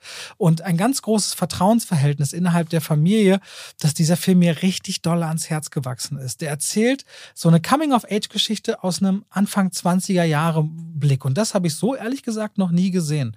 Und ähm, Cooper Raffin, äh, nee, Rafe, der, der Hauptdarsteller, ist der Regisseur und Drehbuchautor des Films selbst. Und äh, es gab einen Bieterwettstreit um diesen Film und Apple hat sich den gesichert, diesen Sundance-Gewinner. Der hatte vorher den Film Shithouse gemacht. Das ist jetzt erst sein zweiter Film.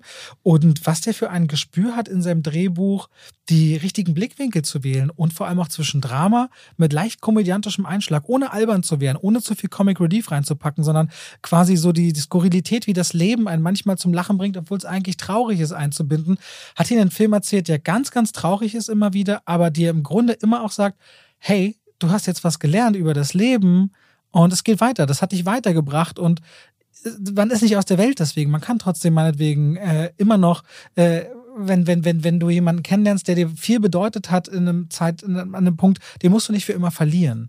Und das sind so ganz viele Botschaften drin. Ich habe den, wie gesagt, mir das gestern Abend gesehen, habe mich richtig dolle mitgenommen und der fühlt sich ganz wie aus dem Leben gegriffen an. Äh, ich würde sagen, am ehesten Richtung Greta Gerwig und Noah Baumbach. So. Ist auch, äh, Greta Gerwig sagt ja selbst, ist so eine große Inspiration für ihn. Und ich finde, das spürt man. Ganz wenig Musik im Einsatz in diesem Film. Wenn sie mal da ist, finde ich, verstärkt sie das, was man sieht, auf eine richtig gut funktionierende Art und Weise. Und ähm, weißt du eigentlich, wer den neuen Barbie-Film macht? Äh, Greta Gerwig. Ja. Ja, ja, klar. Finde ich total Ja, spannend. Das wird, das wird Super mega. spannend. Ey, Ryan Gosling als Ken sieht fantastisch. Mega, das, ist, das, wird, das wird eine große Fallhöhe sein bei Denke diesem auch. Film. Freue mich super. Und Chacha Real Smooth hatten mir ein paar Leute empfohlen. Ich habe dem 10 von 10 Punkte gegeben als, als Ja? Drama und Komödie und Oh. 8,5 insgesamt. Ich saß gestern da und die Credits liefen, so ein bisschen gefühlt mit einer Träne im Auge und dachte, so ist das Leben. Und ich habe das Gefühl, dass jemand einen Einblick gegeben hat in sein Leben, das sehr mutig und vertrauensvoll ist. Und ich finde es von allen toll gespielt, bei Cooper Raffin als Hauptdarsteller, Rafe als Hauptdarsteller, ein paar Abstriche, aber in den wichtigen dramatischen Momenten ist er voll da. Ich fand ihn richtig, richtig schön. Haben mich richtig gepackt. Ich bin wahnsinnig gespannt, was du sagst, falls ihr sagt. Und ich habe von dem vorher auch nicht wirklich gehört, von dem Film. Bei Apple TV Plus könnt ihr den schauen, wenn ihr gerade eh ein Abo wegen Severance habt oder wegen Ted Lasso oder wegen Morning Show. Nehmt diesen Film mit. Der ist aus meiner Sicht große Klasse. Dann habe ich jetzt auch noch einen Tipp für dich, äh, weil ich habe die Tage da gesessen äh, vor Apple TV und wollte den auch gucken, Mhm. war aber schon sehr spät und deswegen dachte ich so, oh nee, ich würde jetzt eig- eigentlich, ich will eigentlich gleich ins Bett. Ich heb mir Chacha Real Smooth für später auf und gucke jetzt was Kurzes und da fiel mir ein, dass ich seit langem einen Film auf der Watchlist habe, der nur 70 Minuten geht und zwar Beyond the Infinite Two Minutes. Der lief vor zwei, Jahren oder letztes Jahr lief der, glaube ich, auf einigen Horrorfestivals, äh, beziehungsweise Science-Fiction-Festivals, Fantasy Filmfest unter anderem. Und es geht um einen Mann, der in seinem Zimmer in seinen äh, Fernseher guckt und da spricht er selbst mit sich. Ähm, und sagt so, hey, weil sie befinden sich, äh, er wohnt über einem Restaurant und in diesem Restaurant befindet sich ein zweiter Bildschirm. Und da steht er unten davor, zwei Minuten in der Zukunft und grüßt sich selbst. Und dann sagt er, das kann doch nicht wahr sein. Geht nach unten und redet dann in diesem, da steht dann dieser Bildschirm, da redet er rein und merkt dann, dass er quasi jetzt sich in dieser Zukunft befindet und zurückspricht auf sein Ich, das Aber nur zwei Minuten. Der braucht auch so lange, um nur runterzugehen. zwei Minuten, genau. Er braucht zwei Minuten, um runterzugehen. Und dann merken seine Freunde in dem Restaurant, merken, öh, was ist denn hier los? Und es kommen immer mehr Leute mit dazu, die, es, die stellen dann einen, den Bildschirm vor den anderen Bildschirm, um dann quasi eine Rückkopplung im Bildschirm zu erstellen, sodass man sogar vier, sechs oder acht Minuten in die Zukunft reisen kann. Und so wie du mich gerade anguckst, so saß ich am Anfang da. Okay. Und der Film macht, äh, ist völlig weird. Das wirkt auf der einen Seite wie so ein Studentenprodukt, äh, Projekt mit einem Handy gefilmt ähm, und auf so einem, äh, weißt du, diese Kameras, die, die äh, diese, ähm, die, äh, wie heißen die? Diese Stabilisierungskameras. Du willst gerade. Ich will das Wort. Gimbal. Gimbal, genau. Ja. Die sind ist auf so einem, ich glaube, es sieht aus wie ein Handy auf einem Gimbal. So haben sie das, glaube ich, gefilmt. Auch sehr rough, also richtig miese Qualität, vor allen Dingen in den dunkleren Szenen. Und die Schauspieler sind, ich glaube, es ist ein koreanischer Film, ich bin mir aber echt unsicher. Könnte auch japanisch sein. Ich habe das nicht zuordnen können. Auf jeden Fall, äh, die spielen halt übertrieben, overacten die und ähm, Kali war voll, voll des Hasses, also wirklich voll des Hasses. Die fand den schrecklich. Und auch am Anfang dachte ich auch, weil was der Film am Anfang macht, ist, dass er die ersten sie- 35 Minuten von 70 verbringt er damit, alle Szenen doppelt auszuspielen. Also die Figur guckt in den Bildschirm, dann redet plötzlich er selbst zu sich oder einer seiner Freunde. Und dann gehen die dann runter oder nach oben, um zu überprüfen, äh, ist das wirklich gerade passiert? Und dann geraten sie in diese Situation. Der Dialog wird aus einer anderen Perspektive nochmal wiederholt.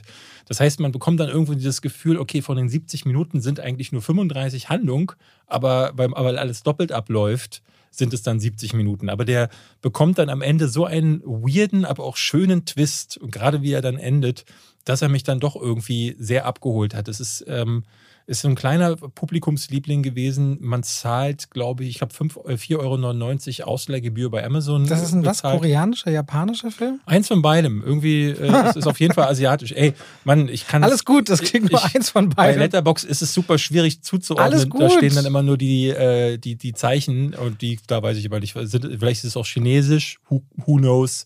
Beyond the Infinite Two Minutes ist ein kleiner, äh, ich will, Science Fiction ist Quatsch. Es ist, es ist eher so eine Komödie, sehr wild und kreativ, ein bisschen wie Everything Everywhere All at Once, Ja. nur ohne das Budget. Kann man mal machen. Ich, also wie gesagt, ich, ich bin da, äh, ich bin da hin und her gerissen gewesen, aber hatte durchaus meinen Spaß dann letzten Endes damit.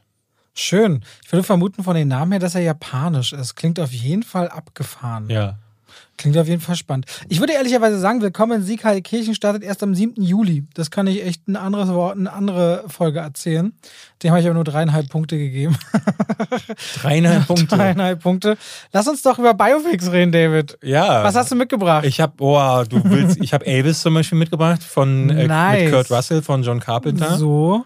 Und Walk the Line fällt mir jetzt zum Beispiel ein. Äh, ist Crazy Heart ein Biopic? Nee, ich glaube nicht. Magst du denn Biopics? In der Regel ja. Also Biopics sind erst einmal Filmbiografien, äh, Bio Biographic Motion Pictures. So. Es ist so ein bisschen schwer zu unterscheiden, weil es gibt ja, es gibt ja so Filme, die drehen sich um eine historische Person, Ja. aber würde ich jetzt nicht als Biopic, zum Beispiel äh, J. Edgar, der J. Edgar Hoover-Film mit äh, Was mit Leonardo Lincoln? DiCaprio. Ist ja ist, ein, ist es ein Biopic? Nee, es ist eigentlich, So. erzählt ja nur so einen kleinen Teilabschnitt Muss ein Biopic Lebens. von Anfang bis Ende gehen? Ja, das ist eine Frage, die, ich, So. die wollte ich gerade mit dir klären. Ja, weiß ich eben auch nicht. Ja, gut. Ich habe auf jeden Fall eine lange Liste Biopics mitgebracht, Ja. vielleicht, über die wir reden. Vielleicht fallen uns da ein paar andere ein, einfach als Aufhänger, weil wir Elvis hatten. Ich mag Biopics sehr gerne, weil ich das Gefühl habe, ich lerne was über Menschen. Ich Mhm. habe auch zuletzt sogar die wundersame Welt des Louis Wayne geguckt, diesem Katzenzeichner, wo du hier dachtest, okay, was ist das bitte? Und ähm, da merkte ich aber trotzdem wieder beim Recherchieren mal für Biopics, wie viele gute das auch gab, werden ja auch gerne immer wieder, gerade bei den Oscars, äh, auch berücksichtigt. Ne? Mhm. Selbst äh, Melissa McCarthy konnte ja dafür äh, Would You Ever Forgive Me? Wie heißt der? Do, do You Ever Forgive Me? Ja, will you ever, Will You Forgive Me? Selbst sie kriegt eine Oscar-Nominierung für ein Biopic, Ja. muss man ja Ja, die ehrlicherweise ist ja auch eine sagen. gute Schauspielerin. Ne? Ja. Man weiß es nur nicht, weil sie in diesem Müll immer Ah, mitspielt. ja, Biopics, äh, vielleicht zu gut bezahlter Müll, das traue ich zu. Ich glaube, mit Comedy kannst du dich dumm und dämlich verdienen. Naja, ihr Mann ist ja äh, der Regisseur dieser äh. Nullnummern. vielleicht wollen die einfach zusammen Zeit verbringen. Können sie das nicht zu Hause im Pool? Müssen sie dafür ihre Mistfilme drehen? Fragezeichen, Ausrufezeichen. Warum nicht? Ja, aber warum ja? Wenn, ey, es ist ein rentables Geschäft. Was, was willst du machen? Lass sie doch machen. ja. Macht's, die, Ich ihn dein, mal. macht's Ich, dein lass- Leben ich, ich, schlechter? ich kann mir eh nichts. Ich, mein Leben mal auf jeden Fall. Also Thunder Force hat mein Leben letztes Jahr Oh, auf stimmt, jeden das war Fall. richtig übel. Auf jeden Fall äh, Biopics. Es gibt so diese, diese, also es gibt einmal musikalische Biopics, das sticht schon so ein bisschen heraus, Mhm. dass das immer so nochmal ein eigenes Thema ist, dass man anscheinend gerne äh, Musiker porträtiert und dann geht's so querfeld alles Mögliche. Ähm, da wir jetzt anscheinend keinen Rhythmus haben, wie wir da rangehen, soll ich einfach mal so ein paar nennen, wo ich dachte, oh, die mag ich richtig gerne. Ja, bitte. Und dann reden wir über die oder was wollen wir machen? Ey, es tut mir total, also ich möchte mich nochmal entschuldigen. Normalerweise, normalerweise haben wir hier ja Struktur, aber ich habe irgendwie, ich habe heute Morgen noch gedacht, hast du nicht was vergessen? Aber ich hab, bin Kevin, nicht drauf gekommen. Kevin!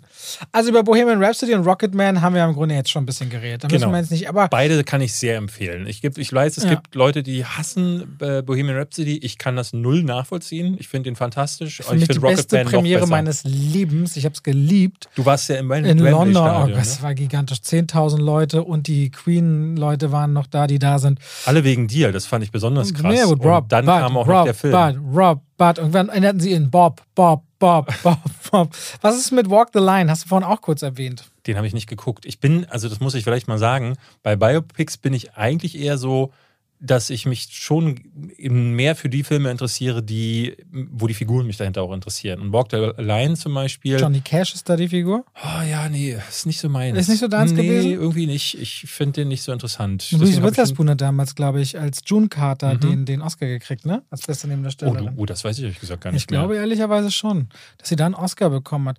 Was findest du denn zum Beispiel, ähm, was sagst du zu The Wolf of Wall Street? Ist das jetzt ein Biopic? Jordan Belforts gute. Aufstieg? Ich meine, es ist auch ist eine es gewisse Zeitspanne. Fantasy- Also das Ding ist, es ist Wolf aber echt, also, Wolf of also Wall Street wirkt wie ein Fantasy-Film die ganze Zeit, weil du denkst die ganze Zeit, das ist eine Sache, die haben sich ganz viele Autoren ausgedacht und ich kann mir gut vorstellen, dass einige Situationen das auch waren. Aber Jordan Belfort, wenn man ihn hinterher, ich habe mich natürlich äh, informiert und habe ein paar Interviews mit dem gesehen und der erzählt äh, Geschichten, die sind zum Teil noch crazier als das, was tatsächlich vorgefallen ich ist. auch. Und ich kann mir gut vorstellen, dass sie vieles gar nicht zeigen dürfen. Äh, deswegen ist, ein, ist wahrscheinlich ein Biopic und das ist eines der besten aller Zeiten, wie ich ist finde. nicht sogar auch Pen and Gain im Grunde ein Biopic dann?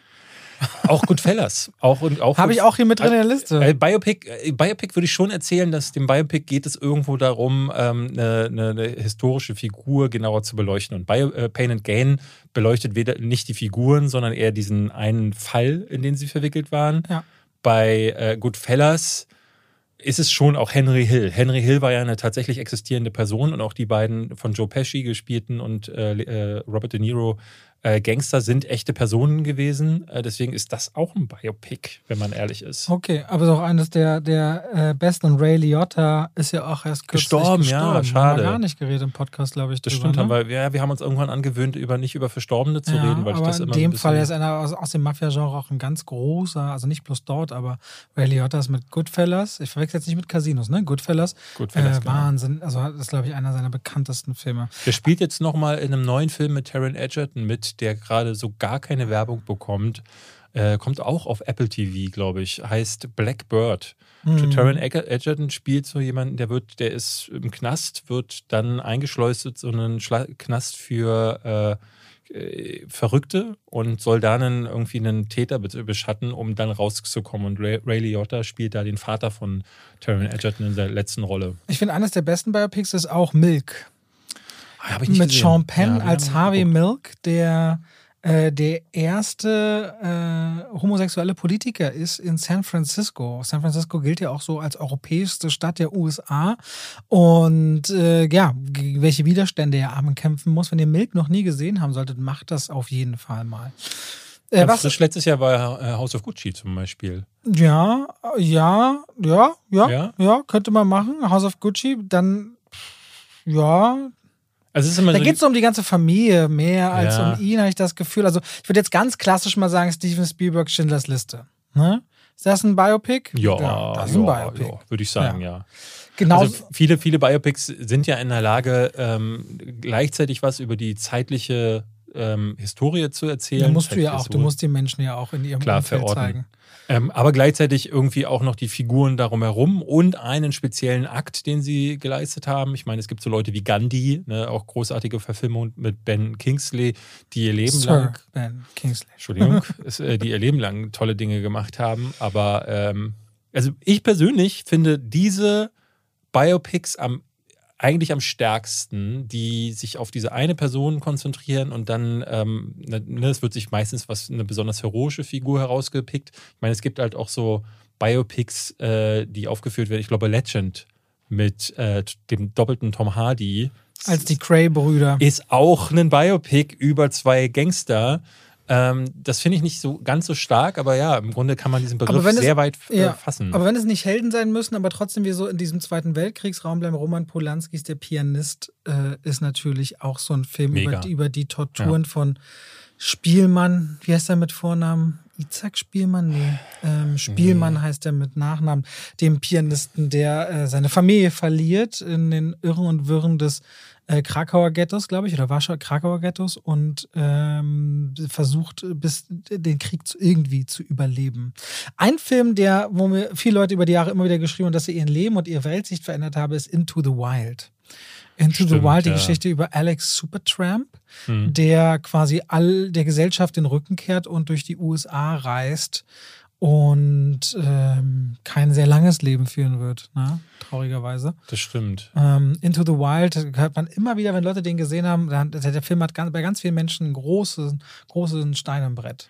Wobei das ja eigentlich ein Film ist, der, äh, also er, meine, er endet auf einer Message, die gleichzeitig tragisch ist, aber irgendwie dann doch wieder hoffnungsvoll, weil dieser Mensch irgendwie gestorben ist mit einem, ne, mit irgendwie äh, mit sich im Frieden. Und ich glaube, das ist ein Punkt, mit dem ganz viele relaten können. Ich glaube, jeder weiß ja von uns, obwohl wir es uns nie so richtig eingestehen wollen, dass wir alle sterben werden. Das, was ja die, der große Depressionsförderer aller Menschen ist. Äh, Sigmund Freud hat ja mal gesagt, dass wir Menschen alle depressiv auf die Welt kommen, weil wir mit die einzigen Lebewesen sind, die wissen, dass sie sterben, wissen, dass sie sterben werden. Und mit diesem Wissen aber so umzugehen, dass man sagt, ich mache daraus das Beste, was geht und dann tritt man am Ende ab und äh, tut das auf eine Art und Weise, die man selbst irgendwie gewählt hat oder beziehungsweise wo man selbst irgendwie sagt, so damit bin ich fein und hier bin ich gerade in meiner Mitte. Ich glaube, das kommt bei vielen Leuten an. Deswegen ist Into the Wild so ein Film, der äh, viel äh, Eindruck hinterlassen hat. Einer, der auch richtig doll in die Magengrube schlägt, ist Don Cheadle als Hauptdarsteller von äh, Hotel Rwanda. Hotel Rwanda. Ja.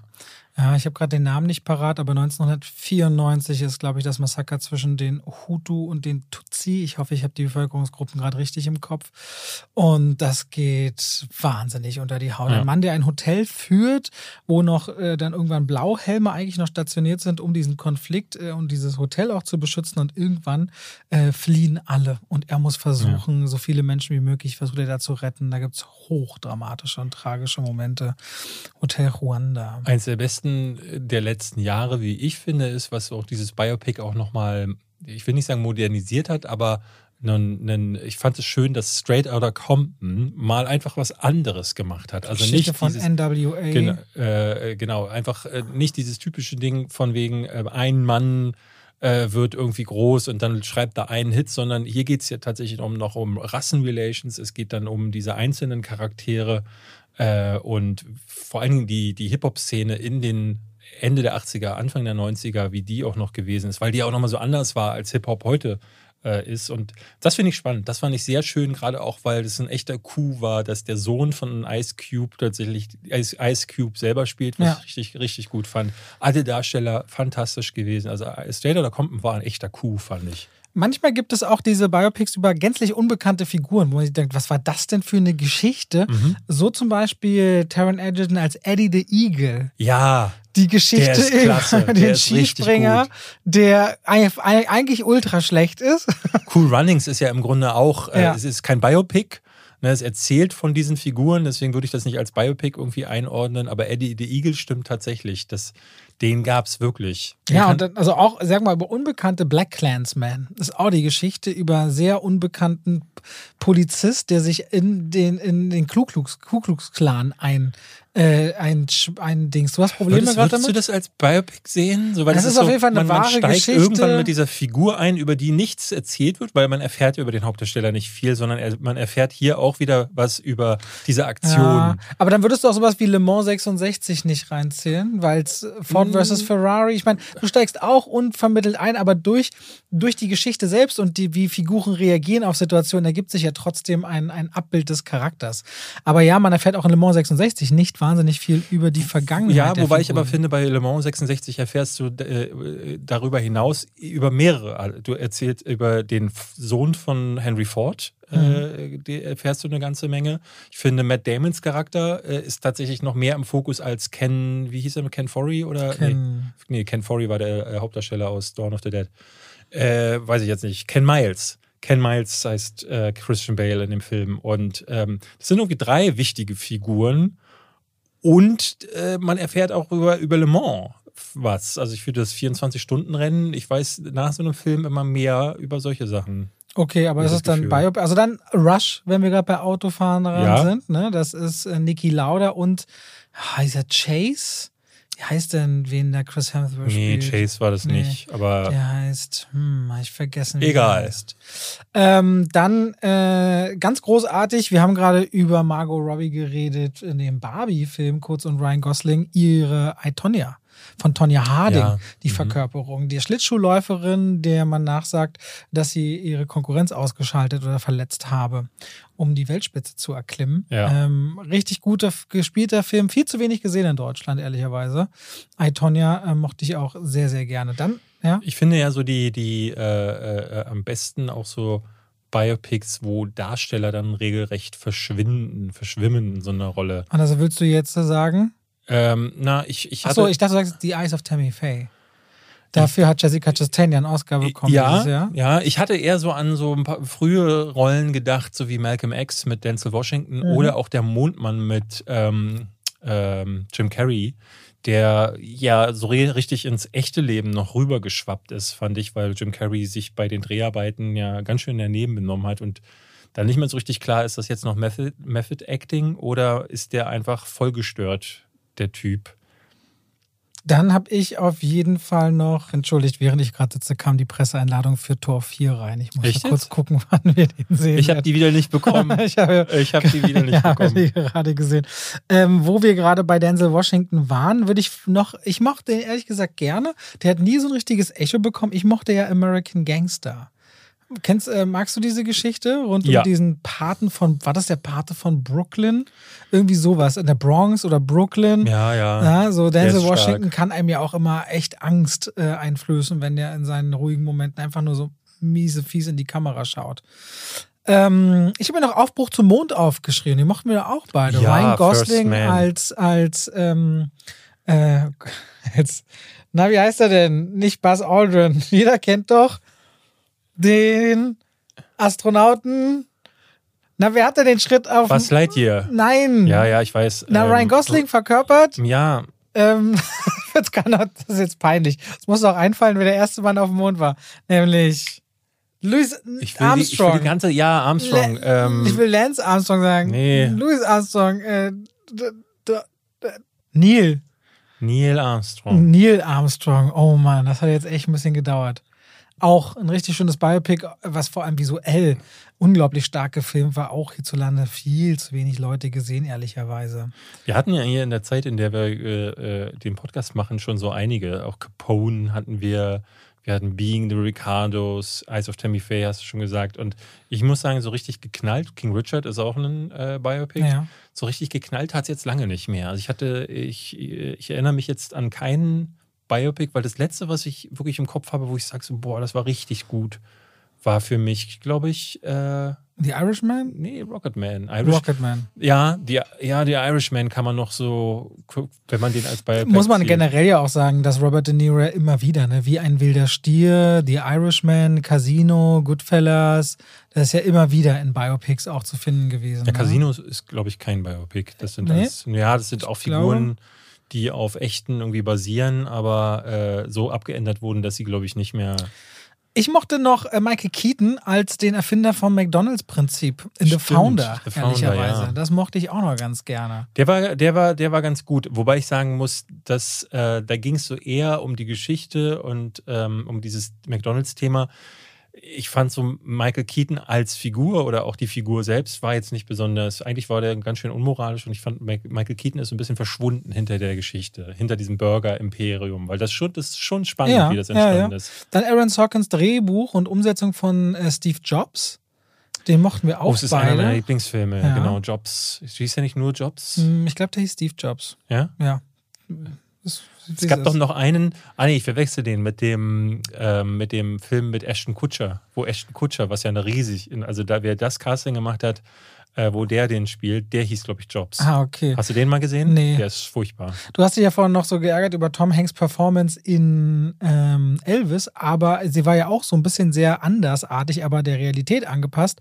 Und du mochtest ja äh, A Wonderful Day in the Neighborhood, der wunderbare Mr. Rogers. Sympathisär, Auch ein ja. Biopic, was noch nicht lange her ist. Viele, ich habe ihn nie gesehen, lieben ja Capote über den Schriftsteller. Ich habe Capote nie gesehen. Hast du den mal gesehen? Mhm. Nee, hab ich nicht geguckt. Ja, dann, äh, ich glaube, viele kennen äh, einen Robert Downey Jr. ja in erster Linie als Sherlock Holmes oder natürlich Tony Stark-Darsteller, aber Chaplin ist auch einer seiner bekanntesten Filme.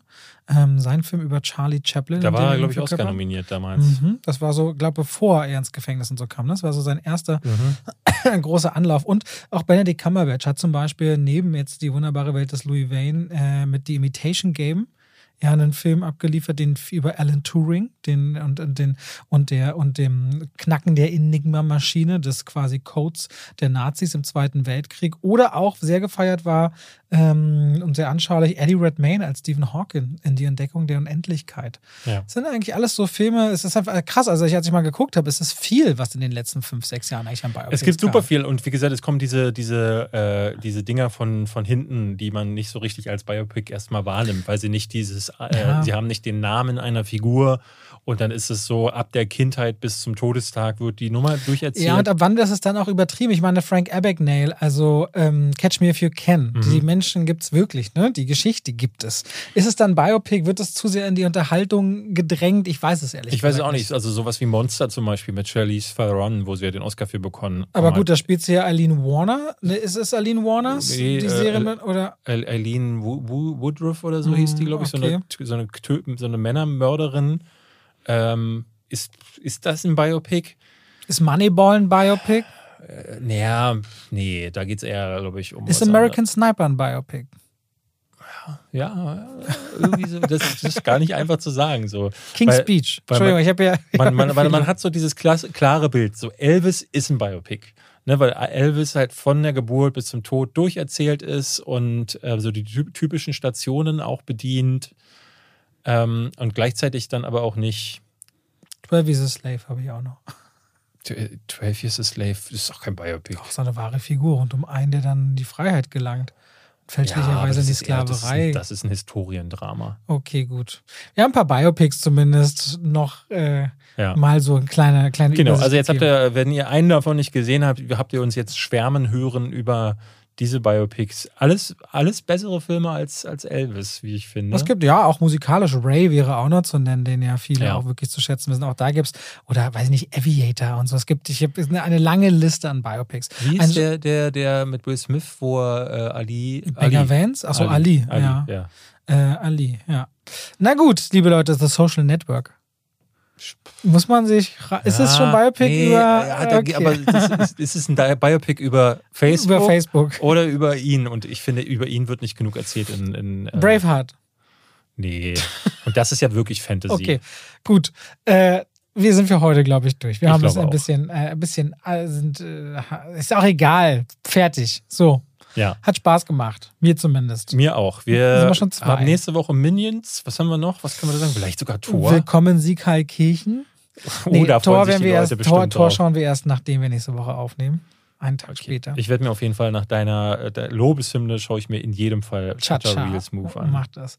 Okay, danke fürs Reinschalten, Reinhören. Wir hören uns nächste Woche wieder. Macht's gut. Tschüss. Tschüss.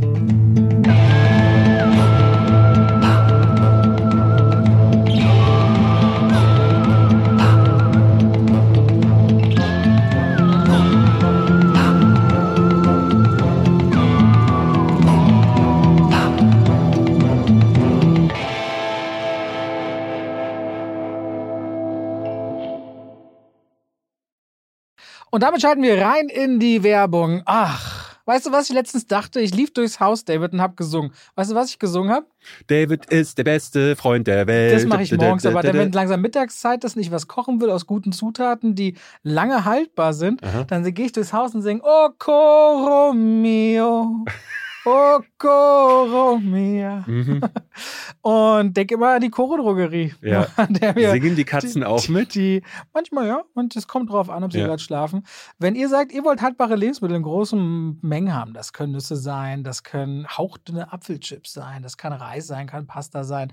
Ich habe, auch wenn ich Salate mache, immer schön so Zuckermais aus der Dose, ob wieder Erbsen, Kichererbsen, wenn ich Hummus mache, leckere Tahini. David, es gibt so unglaublich viel bei Koro. Ich habe jetzt auch deren Teller bestellt. Die haben schöne Teller und ihre Edelstahlpfannen sind richtig gut. Ich habe damit schon zubereitet. Also immer wieder was, was, Neues zu entdecken. Die haben Teller und auch Schüsseln. Auf jeden Fall schaut euch bei der Koro Drogerie gerne mal um. Da werdet ihr fündig. Richtig gute Zutaten zu einem fairen Preis, wo ihr auch immer sehen könnt, wie sich der Preis entwickelt hat über die letzten Jahre. Und wenn ihr sagt, oh, das, was der Robert da sagt, der kocht ja gerne, der wird ja keinen Scheiß erzählen, das probiere ich auch mal aus, dann könnt ihr bei der Bestellung auch noch Schwafel 5 im Bezahlvorgang verwenden. Schwafel als Wort, 5 als Ziffer und spart nochmal 5% auf den eh schon sehr fairen Preis. Danke an die Koro Drogerie. Und damit schalten wir raus aus der Werbung zurück in den Podcast.